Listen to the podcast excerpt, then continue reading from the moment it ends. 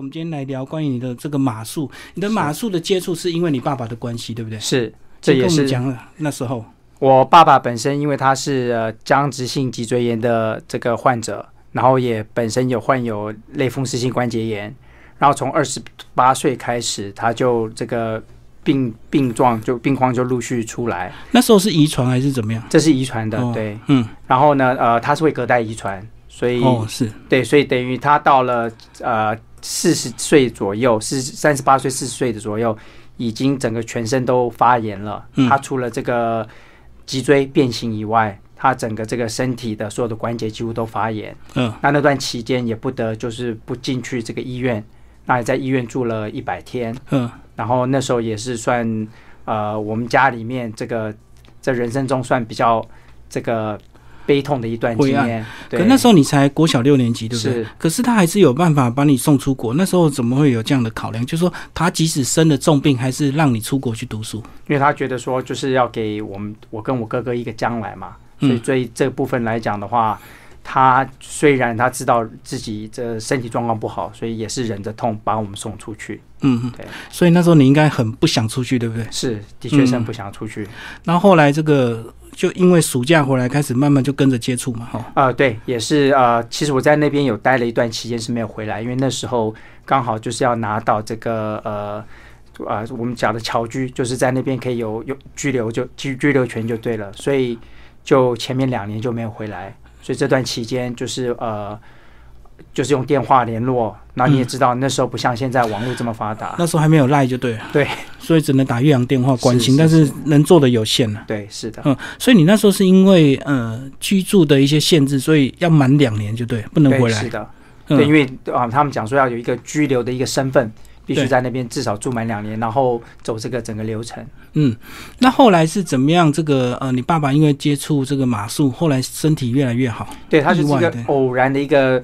呃，状况下他跑到那个故宫对面有一个叫青青农场，他就去那边散步，然后刚好看到就有一群人在那边骑马，嗯，然后他看到一些人从啊走在在马上面哦，马在这个用走路的，然后到快步甚至跑步，诶，他觉得这部分可能跟他的复健的这个过程哦，相对就可能会有一些相也蛮类似的哦，他不需要很剧烈，所以他就是也因为他本身也是。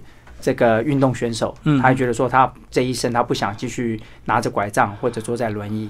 哦，如果不不不用马术附件的话，就是在医院复健，就是要慢慢走、慢慢动这样子。对，就是这样子。然后就是呃，这段期间假如痛的话，就是通过透过止痛药。嗯哼。那后来他就是姑且一试嘛，然后结果让试了骑马以后，反而觉得说全身的这个整个感觉都比较好。那。嗯，我们要先讲那个运动迷失，这样在马上一直震震震震震，有些人一定会觉得会更严重，对不对？是，嗯，或或者更痛嘛。其实从一个角另外角度看，其实，在震震震，它虽然刚开始震有痛，可是从一个时间点，它的这个血液循环是增加的。嗯嗯。然后第二来讲的话，因为它整个这个呃腿，它原本腿走路没有力力气，那又在马上面的话，你为了要这个平衡自己，所以你不知不觉你的肌肉会去想要去平衡。所以这个肌肉其实也一直是在运动的哦，身体要稍微紧绷一下，对对，腿也要盯住，是是是。所以这部分来讲，慢慢它除除了关节越来越不痛以外，主要是脚越来越有力，腿部越来越有力。所以这是从这方面，他觉得说这个运动真的是蛮好的，所以就持续下来了。嗯，可是以当时他的状况生病的这个状况，然后去用马来复健，那很多人就会担心摔下来嘛。那其实摔马到底容不容易啊？呃，其实。对马匹，假如说不熟的话，当然他有他有可能危险，乱骑当然是是是。所以当初这个他想要上马的第一次的时候，教练们也都很紧张。嗯，哦，那当然，可是相对的教练可能就会选一匹比较温驯温驯的马，然后甚至比较老一点的马，比较有经验。所以就是可能他跑的比较没那么快，可是相对的他的步伐也比较稳。嗯，所以说从这边慢慢的一直往上。对。所以还是有技巧哈，就是说，除非你是做这个马术的一些运动比较激烈，不然正常的骑的话，其实不太容易会有意外嘛哈。对，一般来说是还蛮安全的。嗯，那后来你是到大学回来才开始正式接触嘛？呃，我一那时候就是高中暑假跟大学时暑假回来的时候，就看我爸爸骑马，那当然也是想陪着我爸爸妈妈一起嘛。那我妈妈也跟着我爸爸一起去骑马，所以我们就一家一起过去。你们那时候养马了吗？呃，那时候已经养马了。嗯，对。所以人家说马术是贵族运动，是指说如果你要养一匹马的话，它才会比较。贵，如果你只是单纯去练习，是去花一点钟点教练费的话，其实它并不会很贵。它并不会很贵。然后我父亲是因为他需要一匹自己的马做附件，哦，我懂。所以其实我们是从这个角度去养这匹马，就是人要习惯马，马也要习惯人。是的。那有自己的马，它当然就会更安全，就是。是的，是的。嗯，而且跟马的感情，像你自己长期接触，就会发现马真的是动物，它是有灵性的。有，它绝对有灵性。对，嗯嗯。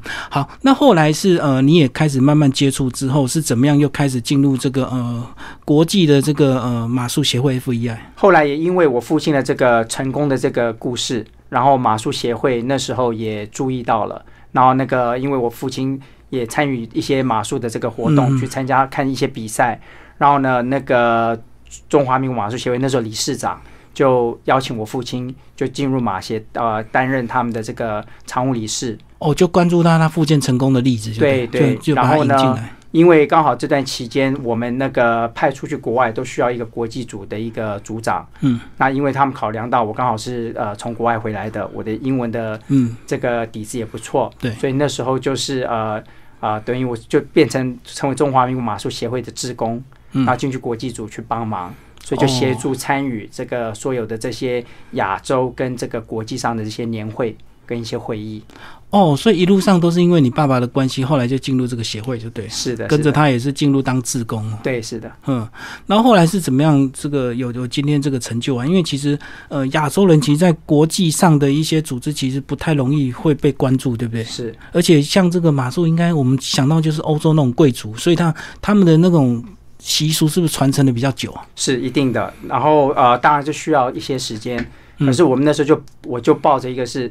就是傻傻的心态，我没有什么，我没有什么怕的。嗯，好，我今天我出去，我代表了哦，我们那个中华马协代表了国家，我们就是要把我们的一个最好的这个给大家看到。嗯嗯。再来就是说，因为呃那个时候亚洲的地区整体来讲的话，在包括他们这边的参与的这些代表们，他们本身的英文的这个程度来讲的话，当然比我有比较差一点。所以很多那时候在年会的部分需要发言的，需要代表发言的，他们就靠我。嗯，然后这个间接就造成说我在其他的地区，欧洲、呃、北美、南美，大家慢慢都认识我了。哦，对，因为你是从六年级一直到大学毕业，所以你待了十几年在国外。是是是，对。所以这部分来讲，等于是我的第二语语言嘛。所以这个部分，呃，所以我很容易的就可以跟他们。就是也是跟其他国外的其他地区人打成一片，就语言的优势就对。是是。那后来看你这个介绍，其实选举的时候那时候非常的激烈，对不对？是。所以你后来才发现，原来马术是虽然当然有一些这个呃，他们会有一些大小联盟，可是最后还是会有一些选举是可以有机会让我们自己呃被看见的。是。然后呃，另外一个很好的一个机会就是二零一零年。我当初就那时候，因为就碰到选举年，嗯，就是国际马术总会的会长要做选举，那因为其中的一位的这个候选人是那时候当当时的会长是哈雅公主，她是代表亚洲，对，所以我那时候觉得是一个很好的机会，可以把年会带到台湾来，嗯，所以也经由这样子，就是成功的举办了我们的。在台湾的第一次的国际年会，嗯，你跟他的结缘一开始是你先支持他，对不对？啊，其实相反的，我刚开始其实不是跟他不是很，我们讲很对盘，因为刚开始他有一些这个策略，我认为是针对我们的这个区域，其实是比较不利的。嗯嗯。那相对的，呃，因为他可能他自己的这个幕僚。给的这个给他讯息，其实也跟我们这边有嗯有有一大的一个落差，有错误资讯，错误资讯。所以说当初来讲的话，我们这一区的很多的国家跟他其实都有存在一一些心结。嗯，但是因为刚好趁着这个选举年的时候，他一定是要啊开始拉票，拉票，然后接触大家，让知道大家的这个想法。所以他有一次就是私底下找我就去聊了。然后这聊出来，我们就觉得说，其实我们的看法很多地方其实很相似的。哦，可能有些误解，或者是因为传话的，是因为你们没有直接沟通。是是是，而且他也那个，那我也觉得说，其实他并不如想象大家传的那么的不不好沟通，嗯所以反而他是非常的平易近人。哦，看起来很坏，可是 可是实际上还是要认识的，不能够因为这个别人的传说或者是看长相就，因为他本身其其实还好，他长相他其实很漂亮，他人也很平嗯平易近人。可是其实他身边永远围着一大堆保镖，我懂，然后也不让人家接接近，很难去接近。所以说刚开始的话，你会觉得说，哎，是不是连看着他不能直眼看着他？高攀，就对，对对对，嗯嗯那反而觉得后面不会，而且他反而还会主动来关关心我们，而且主动会关切我们的一些状况，所以我觉得说这也是蛮难得的。那我觉得说，其实这也是那时候让我体会到马术这个运动来讲的话，其实也在我的看法是不分贵贱。嗯嗯，其实他就算他今天是贵族，我们一样可以坐在一起，一起喝茶、喝咖啡、聊天，然后就是大家要讲马经，对就是共同一个一个嗜好，所以我觉得这个部分是比较很特别的一个经验。其实这个都是因为不熟悉，然后没有接触而产生误解。过去大家也认为这个高尔夫是贵族运动，后来才发现其实打一场一两千块，打一整天其实也不贵啊。是，其实骑马就跟高尔夫球是一样的一个意思。嗯哦，你也不骑马，你不一定要自己养马。对，哦，所以而且它的时间来讲的话，甚至于在呃跟高尔夫球比比较下来的话，它的运动的时间虽然比较短，可是你一样得到相对的一个一样的运动。嗯所以其实来说的话，骑马从价格来看的话，它也是非常平易近人。嗯，它时间会相对比较短，但是也也是有一定的激烈，就对是。是是，因为你它变成你在马身上，你全身还是要有点协调性嘛。是的，而且你的不知不觉，其实你身体的这个肌肉都有在用。嗯然后再来就是说，很重要是你的内脏本身也是有在震动，嗯，是你的内脏也有在运动，所以这是很好。所以这是意外的收获，是，对不对？因为我们一开始起码可能也没有想到对我们身体是有一些帮助的，的可能只是喜欢这样的一个运动而已。对对对。嗯好，那后来是怎么样？在二零一六年，他就全力支持你去选所谓这个第八区的这个主席啊？对，其实呃，公主在二零一六年她已经卸任了，嗯，但是她一直还是就是跟我有这个良好的友谊。对，而且有革命情感，因为就是二零一零年的时候她来台湾，我协助她当选，嗯所以大家就一直保持这样的一个有这样的一个互动。然后呢，所以呃，二零一六年的时候，我选举是跟当时的这个分区主席，嗯新加坡籍的呃一位老先生在竞选。嗯，那原本我以为其实我也是这样抱着一个，就是反正我们讲呃英文 nothing to lose 嘛，嗯反正至少就是说我们能尽力。然后今天假如说这个区域认为说我们可以帮他做一些事情，或许有机会。嗯，但是很意外的就是这个公主她就主动的去帮我联系了我们这个区域的一些呃协会的这些会长。嗯嗯，那因为最主要来讲的话，最后的决定权都是在会长嘛。对。那假如说今天其实只要没有，假如没有找到会长的话，一般来讲都是会由他们的秘书长就自己去做一个决定了。对。所以因为公主当初有做了这样一个动作，然后就让这个会长第一个就呃也知道说公主是支持我的，嗯。第二个来讲的话，他也更想会去了解我的这个呃我的 qualification，我到底有没有这样达到他们的一个要求，那是不是真的可以代表我们这个区域？嗯。所以接下来也就是呃有花了一段时间跟这些会长，就是电话上啦，对，哦，就是有做有都有互相就是呃也我也去打电话跟他们拜访，然后顺便就把我的理念一些理念跟他们解释，然后他们到最最后觉得说我其实是呃蛮有计划性的一那个会成为一个很有计划性的主席，就想要推动一些事，就对是是是，所以说原本我以为这次的这个选举，呃，会整个票会差得很近，结果没想到票开出来的话，其实还我当初还赢得蛮多的。嗯嗯。但这我是觉得说，真的真的是呃，公主跟呃，包括那时候秘书长给我的一个支持，跟嗯对我的一个肯定。不过相信你长期在这个整个马术圈里面，大家对你的评价应该也是都很肯定的哦，才会有这样预期的票、预是期高的票就对。因为老实说，我参与的马术从一九九八年就开始呃参加了第一次的亚洲年会，嗯，到二零零二年是呃国际年会，我第一次参与。那到二零一六年这段期间，其实这段期间真的结识了不少的朋友。嗯再来就是呃，就像我刚刚提的，我有这个机会代表我的区域去发言。那有的时候也是很多的一个建设性的一些发言，让呃这些大家都认为我我其实是有这样一个机机会去拉近哦，包括不同区域的这些人哦，来协助我们啊，达到我们的这个我们要推的这个一个目标就对了。嗯当初在选举有没有中国大陆的因素？我们稍微八卦一下，这个很多我们的国际组织都会有这个中国大陆的影响，对不对？那呃，中国大陆在这个协会他们的地位大概是怎么样？其实中国大陆目前来讲的话，他们虽目前发展的非常快，嗯，但是当初在二零一六年的时候，他们本身呃还不具备，就是跟我呃挑战我的这个这个条那时候的条件，是还没有候选的资格吗？不是，那是他们的，他们认为他们呃得不到那么多票，所以他们不会随便去。对找找一个候选人出来。嗯，我懂。那呃，那当当然，我一直跟每一个区这些我们的区域的人都强调，就是说，其实我们是运动，嗯嗯，我们运动就是大家共同的一个目标跟共同的一个方向。对其实我们不去谈政治的部分。嗯所以其实我很很早的部分来讲，我就是用运动去交朋友。嗯，哦，所以大家在这方向有一个有一个我们讲的同一个目标的时候，我觉得这部分来讲的政治的这个因素就比较不会参与在里面。嗯那那一次虽然他们这个协会是有被有被告知，就是说呃不能支持我，可是呢，相对的他们并没有去支持另外一个候选人，对，所以等于是他们就投废票，嗯嗯，所以他们投废票相对的等于是变相的其实是支持我的意思。我懂，就是投废票就等于是在帮你就对了，对对对。因，为那时候只有两个嘛。呃，本原本是三个，连日本。哦。哦，日本要对那时候要举办那个奥运，所以他们推了日本更积极的，更，积极。但是而且日本的他们的这个奥会的这个主委都出来帮他催拉票拉票拉票了，嗯所以那时候我才讲，觉得说我的几率当选几率其实当初觉得不会太高。嗯嗯，那因为我跟日本本身的这个关系也不错，我们那时候就觉得说，反正我们就啊，假如说第第一回合来讲的话，你赢我的话，我就我就支持你。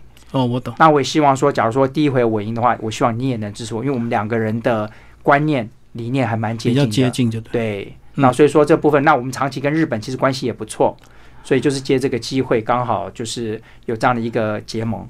然后呃，所以第一回合你就赢他，所以他第一回我赢他，对，哦，但是因为第一回我还没有拿到三分之二的票，还不够就对还不够再再选第二次。第二次，那第二次就对，就整个压倒性，我就整个胜利，嗯嗯嗯，所以你意外吗？在二零一六年这一非，常意外。嗯，对，连我相信连我们自己的马协都很意外。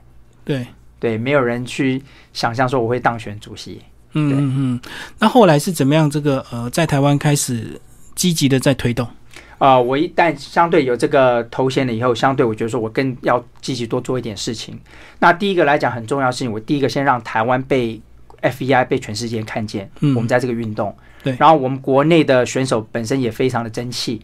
我们在二零一六年的那个里约奥运就有选手代表我们的马术嗯嗯，首次出赛啊，代表我们这个啊中华队出赛，所以说这个也对我来讲的话，相对也是一个新的生力军。对，然后呢，呃，再来这段期间，我也是就是四处呃拜访其他国家，然后加上也邀请了我们啊、呃中华马协办了很多的国际性的比赛，所以我们就去拜访他们的时候，也邀请他们过来。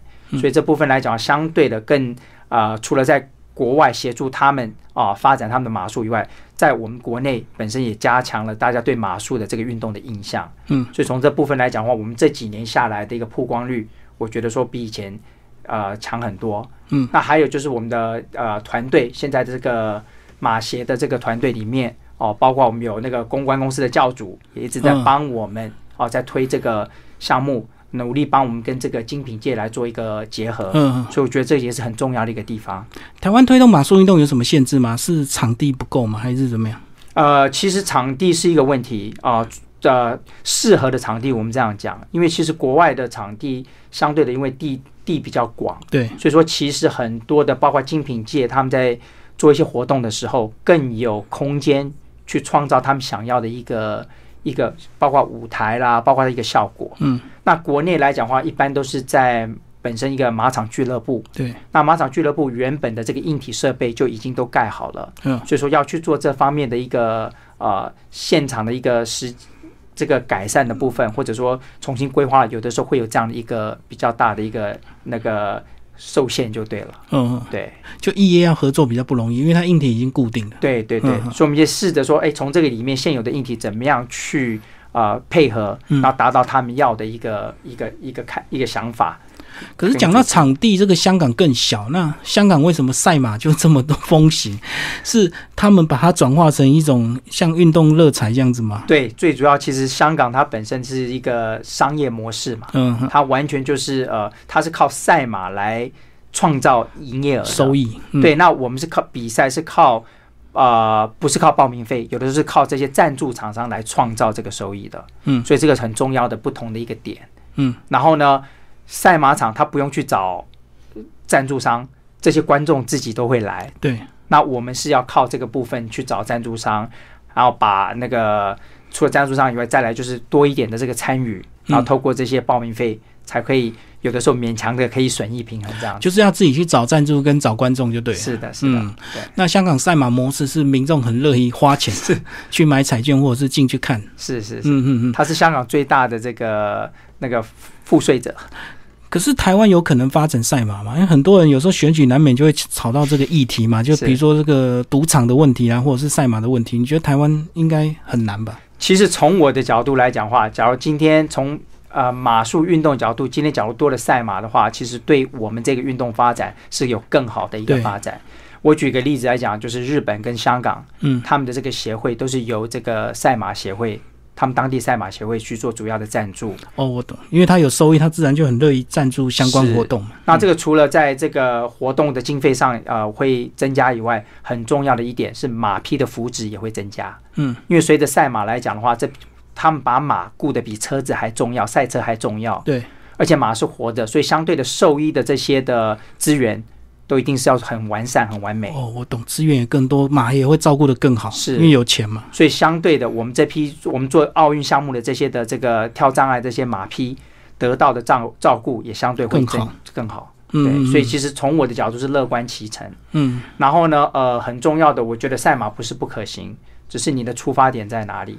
嗯。香港，因为我认识赛呃香港赛马会的主历届主席，我都认识，因为马术的关系，他们也都是历届呃香港马术协会的会长。嗯，那认识他们关系，其实说关键就是于他们的马赛马会的所有的这个收入是用在公益上面，嗯嗯嗯，所以这个是很重要的。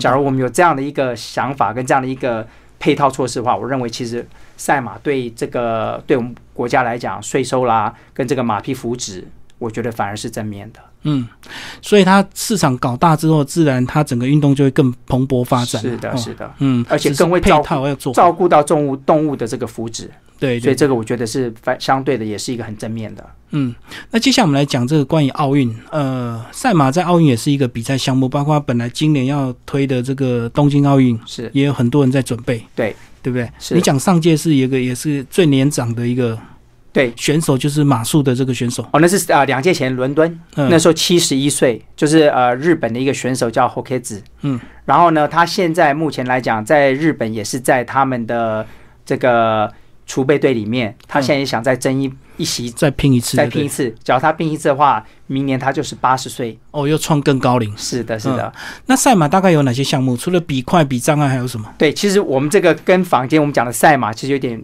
分别，我们这叫做马术。那马术有分三个主要的奥运项目。嗯。那第一个呃项目大家比较常看到就是这个障碍障碍超越，嗯。就是说它一个场次里面会有呃大概十十三到十五道的这个障碍，嗯，然后它的高度，假如在奥运的话，它一米五、一米六左右，嗯，然后这个里面就是要用最短的时、最快的时间啊、跳完，然后就是不能有钓竿，嗯，啊、这个方式，这个是叫障碍钓竿是，扣分，是不是钓钓钓竿就扣分，？OK，然后有时候会拒跳，嗯嗯，拒跳也哦，是扣分，有时候有时候也不跳，对对，那它一个时间限制，嗯你超过时间也会扣分太。长也不行。是的，是的。嗯然后你越短的话，像就是相对的，就是越短的那个越赢。用的那他只有一次机会嘛？你刚它有刚讲障啊、它有两场的这个这个比赛，然后呢，假如里面哦有两批以上是零扣点的，他们就会加赛一个叫做那个 jump off，那个就是把那个倒数减低，然后那个可能就会变更难，嗯然后就由这两个人或者全部前两场都是零扣点的一起去一起去比，哦，就是如果没有比出来的话，第三场都加赛对了。就要加赛比胜负。哎，那如果两场的成绩是平均，还是取最高的那一场？如果两场有已经产生冠军的话，那就是呃，取第一个扣分比较少的，对。那扣点扣分都一样的话，取第二场的那个速度比较快的。哦，还是有顺序，还是有顺序，所以第二场比较重要。第二场比较重要，是的。好，那刚刚讲的是障碍赛，对，那另外还有另外第二种叫做马场马术，嗯，哦，马场马术其实就是跟马匹是人马合一，在马匹上面做很多的困难的一个动作，嗯，是有表示，对，有点像马匹在跳舞一样，原地踏步哦，然后好像在空中飞这样子。人跟马一起跳芭蕾，是的，是的。然后他们这个会配上音乐，嗯嗯，所以你就是要跟着音乐的旋律去做这些动作。哇，那更难了。对，因为马也要有灵性嘛。对，所以你要有办法去控制到那个马的节奏跟这个拍子是跟音乐的拍子是一样的。嗯嗯。所以那个真的是有是一门学问。所以不是人控制的好就好，还要马配合。对对对，是。好，然后再来就是我们讲的有一个叫三项赛。那三项赛我们又呃比较简单，让听众可以了解，它像它就是有点像铁人三项，铁人三项三种，就对？三种。然后呢，它就有障碍，我们提到的障碍，可是它的障碍就没有像我们刚刚提到那么高。对。再来，它也有马场马术，哦，就我们刚刚提到的那个，可是它的动作也没有那么的难。嗯。然后最后一项比较特别，它是一个越野障碍。越野障碍就是它这个这个比赛的这个场地，可能整个这个加起来大概整个。跑完的话，可能要四公里多。嗯嗯。然后呢，这段这个这段时间，马匹是几乎是全力在冲的，然后跳过去固定式的这个障碍，有的是像独木啦，有的是像那个水啦，这些要透过那些障，通过那些障碍。然后呢，这个以最扣点最少的，一样是扣点最少的这个人来赢。可是那个是三天的时间来做这样的一个活动，嗯，这个比赛。然后是三项这个成绩加总最高就是。就是那个冠军，所以最难应该是最后这项嘛，马呃，的三项。其实有些马匹他们会觉得说，我只要在其他两项的话，我的分数比较高，那或许我第三项的话，我就当然它是比较难，可是我就不一定是要第一名。对我前面两项要第一名的话，我第三项的话，我相对就比较有多一点的这个空间。所以每一匹马他们找这个马都会不一样，他们知道他的马的优势在哪里。三种都三种不可以自己选不同的马。呃，不是，都同一匹马，可是这匹马它有的是跳障碍比较厉害。对啊，对啊，对啊。对，所以他们会去想说，那我是什么时候我要我要主力要放在哪里？哦，我假如说我今天我的越野障碍是最好的话，那我可能我跳障碍的时候我就不会太拼了。我懂，我懂。哦，我就让马匹就是第一个重点是这马匹三天都不能受伤的。我懂，就跟我们那个跑马拉松要有策略一样。哎，对，你前段、中段、后段的速度要配速嘛？对对对，都所以你的马三天要怎么去？去把它这个平均它的这个体力，或者是去冲刺它擅长的，对，嗯，这个很重要。重点就是不能受伤嘛。是重点不能受伤，因为每一次每一个比项目比赛完以后，他们都会做马体检查。嗯，所以其实呃，马术这个运动来讲的话，对马匹的这个福祉是最重要的。对，我们在每一个这个国际马协的这个比赛上面的这个章程，第一个就会写。马匹福祉是永远是摆第一的，嗯对，所以这部分对我们来说啊，非常的这个重视。嗯，那有没有禁药的问题啊？就是人跟马有没有这样的问题？有，我们这个是唯一奥运项目是有两个禁药的问题，两个都要测。对，两个都要测。然后马匹的禁药就是，也就是我们国际马术总会每年要提出这个管制药品的这个这个单名单出来，然后就会结合这个坊间的这些这些业者跟相关的这些呃。专业人士哦，这些兽医去把这个名单列出来。那有每年几乎每年都在加，因为药其实一直在在在在增加，越来越复杂，也越来越复杂。是，所以说这部分也是我们要考虑到的一个问题。所以马吃了会怎么样？是变跳比较高，还是跑比较快？两个方式，两个方向。一个它可以当成兴奋剂哦。那有的马它其实它很神经质的话，镇定剂。所以会有朝这个两个方向去做，然后再来最终最早的时候就是用那个所谓的类固醇，嗯，对，所以这个三个东西是其实我们呃往往年这个国际马协在禁药的这部分发生最多的这个问题的存在。哦，不是太兴奋就是太安静，所以两种都有药可以调就对。对，不过现在常常也会碰到一个问题，就是其实我们的这个本身那个呃不是这个马场或者是选手要。喂禁药给马匹吃，有的时候马匹会误食。对啊，他搞不好自己乱吃啊。对，那有的时候是那个这个，刚像这几天英国的这个呃饲料厂有提出警告说，他们的饲料被那个里面用的这个麦芽麦芽糖有被那个禁药的东西去污染到。嗯，所以这个就大家就很担心了，所以要赶快就是通知用这个品牌的或者这几个品牌的这个饲料厂的这个选手停用。嗯，那要那要有这个机几率的话，或者有用的话，也赶快先主动去跟 FEI 做一个登记。那检测应该会很严格吗？每天都要测，赛前赛后。呃，一般来说它是抽测，哦，但是举个例子来讲，以奥运来讲的话，只要是得名的，一般几乎都测了。我懂，啊没得名就算了，反正已经没得名，没得名也是会抽测，还是会抽测。就民民生问题就对了。是的，是的，好，那名如果前三名就一定要去测，那一可能会影响排名嘛。一定会。嗯接下来我们来讲一些马匹的照顾。你哪你什么时候开始有自己的马？呃，我父亲从我大学的那段期间就开始有自己的马，是他一是他的马还是你的马？是他的马。哦，那你自己的马呢？我自己的马，呃，其实我们一直也都是，我们都是一起嗯。用，因为其实他不跳障碍，那我我骑了，我有在比赛，所以其实他平常骑的时候我就不骑，哦，那等到比赛的时候我就会比较常去骑，然后他就少骑一点，所以其实一匹马可以同时拥有不同的骑手跟主人，我懂，对因为他不比赛的情况之下，就不需要一定要盯住这些这匹马就对对，。那对我父亲来讲的话，他其实他做的这个附件的就是陪伴嘛。对运动其实也蛮比较简单，所以对懂马的这个要求会也比较不会那么的剧烈就对了。我懂。那如果是比赛，就是一定要有自己的马，然后一定要有专人照顾。啊、其实一般来讲的话，一个就自己的，当然最最大部分都有自己的马。对，那不行的话，有的时候呃马场的这个马匹也可以跟他们一个租借，嗯嗯，所以也可以租。有些的这个我知道很多学员来讲的话，自己没有马，也是跟他们去跟马场去租，嗯嗯，对，嗯然后去参加比赛。然后怎么照顾它？马是一样吃三餐嘛？包括你讲的运动完一定要给它洗澡，是不是冲澡？对，马照三餐吃，然后他们就是吃进口的这个饲料，嗯草块，然后我们也会加一些精料，哦，像那个燕麦啦这些的加一些营养品就对营。养品，对。嗯嗯然后夏天的话，我们加电解质，嗯，哦，所以其实我们照顾的蛮好的，而且马匹每天都要运动，对。那为什么运动完一定要洗澡？因为它其实它本身有有，它也会流汗，啊，它有毛。哦，跟我们人一样会会不舒会服。黏黏的，会很不舒服。对，特别是我们海岛型气候，真的是对很会，你很容易就感觉你把马屁，比如你骑完把它放在那边，你大概过个一个小时还没洗的话，你去摸就黏黏的，嗯所以这对马来讲也不舒服，而且也会得皮肤病嗯，哦。所以这很重要，就是我们骑完马的时候，就是让它休息一下以后，就会把它牵进牵到旁边，就开始冲洗它，用冷水还是热水啊？呃，冷水。哦，所以说，其实对，在冬天的时候，呃，还好台湾的这个这个气候还不会太冷。在国外来讲的话，他们有的时候也会用到温水或者热水来帮他们洗。哦，主要还是看天气。是的，，是的。然后呢，他们洗完的话，有的在国外都要照那个类似紫外线那种光，红外线的光，嗯让他们就是比较不会冷。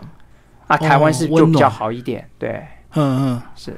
好，那冬天夏天有没有特别的差别啊？其实夏天呃，在台湾来讲的话，对我们呃，我们大部分的障碍的比跟马场马术的比赛马都是从欧洲这边来的。对，那欧洲的这个天气的条件，冬天比较冷，夏天没有那么热，所以其实对马匹来讲，在台湾的马匹来讲，夏天其实是比较辛苦一点。嗯，反而冬天来讲，对他们来讲是很很好的一件事情比，较舒服。很舒服。所以马匹我们那个进来的时候，第一年的夏天就要特别的小心，因为马匹因为气候的关系会很容易产生水土不服，嗯，所以相对的，他第一年得病甚至死掉的几率都有，都存在。然后他得病就是懒燕燕的吗？跑不动还是怎么样？啊，蓝叶它第一个有时候会发烧，再来很容易的是什么？他会肠我们讲的叫肠结，嗯，他因为消化的系统哦，因为这个水土不服的话，消化系统会受影响，所以等于他消化不好。嗯那有的时候肠子的部分，马匹的肠子蛮长的，所以有的时候会堵住。不小心堵住或者是打结，嗯，那这个就是很严重了。哦，那国外的时候是有就是开刀可以想办法去急去急救，以台湾来讲的话，并没有这样子一个设备。所以这嗯就是也是我们比较遗憾的地方，所以我才讲说，假如今天是有这样赛马的一个活运动的话，哦，一定会有这样设备医。疗资源就会起来。是的那因为现在需求量太小，是所以就没有办法。是，嗯，其实那设备蛮贵的。是对。就启芳讲一下，你想在这个呃台湾以及这个在你这个主席这个位置，你想要推动的一些事情，好不好？第一个，从呃国内的角度，我希望透可以透过我这个职位，让全世界呃知道台湾嗯，有这么一个地方。对第二，再知道说我们在这里面的运动啊，在马术的运动也是非常的可以有占有一席之位啊。然后呃，另外一部分在国内，我是想把我父亲哦他的一个成功的一个例子，他的第二次生命的这样一个故事跟大家分享。嗯，就说其实马，然后让大家知道马马匹哦马术运动它的一个优点哦。然后现在呃，可能大家在文献上也看到马匹现在中风，在中风上面的这个治疗。嗯，在那个帮助的。对，然后在这个所谓的呃心呃身心障碍的这个治疗上面都有一定的一个成果。嗯那或许透过这样来讲，也让这个社会大众更了解说啊、有这样的一个管道啊、然后有这样的一也有这样的一个机会啊、去参与一个很健康的一个生活。那再来最重要是因为我们本身我家三代都在骑马，嗯，也展现出其实马术运动是一个很好的一个亲子的运动。哦，三代是指你的小孩也在骑啊。是我女儿也现在也在骑，嗯，对，你要不要讲那个马有些迷失啊？有些人会觉得这个虐待马，这个骑马，然后马很，我们人很重，然后马就很累是这样子。所以其实我刚刚也提到，马匹其实每天是需要运动的，嗯而且是要被呃运动的方式是要很正确的运动。嗯马有的时候它比较懒，所以懒的话它不一定是会呃能够照顾自己。我们这样讲，所以我们有从一个角度是要帮他照顾自己。嗯，帮他。所以当我们在骑的时候，帮他运动，而且对运动我们不是就是出去让用跑的，我们也是跟我们一般在练，比如说像田径，我本身田径选手，你前面是要先暖身，对暖身完了以后，你再做一个快跑。哦，马也是哦。对，快跑，甚至于那马屁，我会有时候带它去跳障碍，嗯，那跳完了以后就稍微休息一下，嗯，接下来还要我们讲的 cool down，还有就是让身体我们会拉筋，我会让马的这个关节就是舒真的变得比较这个舒舒舒展一下它的关节。所以所以你要去拉它就对了。呃，没有，你可以透过就说你漫步的时候，我哦们会讲想那个叫马的头，让马的头往下低，哦，就会拉到它背部的这个肌肉。嗯我懂。对，所以这个部分其实整个这个过程对马匹其实是很好的。所以嗯马匹其实它活在野外的话，绝对没有比我们养的活得久。嗯嗯，嗯，对，所以那个都是错误印象就对。就是错误印象。对，嗯然后再来就是其实呃，国际马术总会这边对马匹的这个虐待、马匹的福祉，就是非常的这个有明文规定。像前几天呃有有呃国际马马总的人在 YouTube 上面看到一个巴西选手。就是在虐待他女儿的这个小马，就立刻直接就是说，就直接开开始就调查这个事件。哦，他迁怒在他女儿的马就对。对，而且这不是在比赛哦，是在平常的训练上了，而且他等于是在虐待，我们觉得是他虐待马匹，所以现在就给他机会，请他做解释。嗯嗯。那假如这个是被我们这个到时候确认说他是有虐待的这样一个状况来讲，这个选手会被禁赛，嗯嗯，对，所以很严重。很严重，很严重。嗯嗯对啊，这个马一定要好好的照顾，它才有可能陪伴你嘛。马的对寿命有多长啊？马的寿命像呃，现在我在的那个马场有一匹马三十一岁了，嗯。那一般来讲马匹都活到大概二十到二十五岁没问题，嗯嗯，这个绝对是比在野外的马匹活得久。哦，我懂，因为有专人照顾很细心的照顾，对，跟平常这样的一个运动，所以其实这个都呃对马对人都好。嗯嗯，嗯对。好，我们今天非常谢谢我们的这个呃马术国际副会长哦，为大家介绍他的这个马术人生，谢谢。谢谢。